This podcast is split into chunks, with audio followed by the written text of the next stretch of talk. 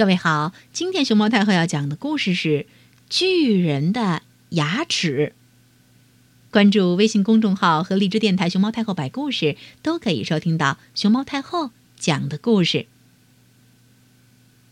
巨人多利才刚刚六岁，就有四十米高了。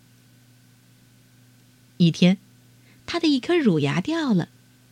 他把乳牙小心翼翼地压在枕头下边，然后安静地睡着了。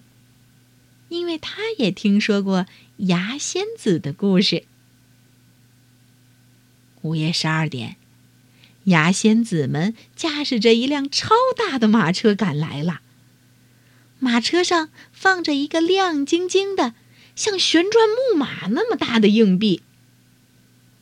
他们费力地把硬币推下车，放在多利的枕头边儿，然后又一起“嘿呦嘿呦嘿呦”往马车上推那颗巨大的牙齿。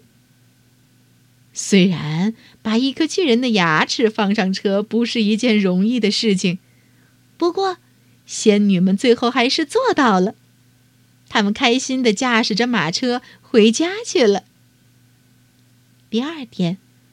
多莉醒来的时候，惊喜地发现，自己放在枕头下的牙齿不见了，取而代之的是一枚巨大的硬币，像旋转木马那么大的硬币。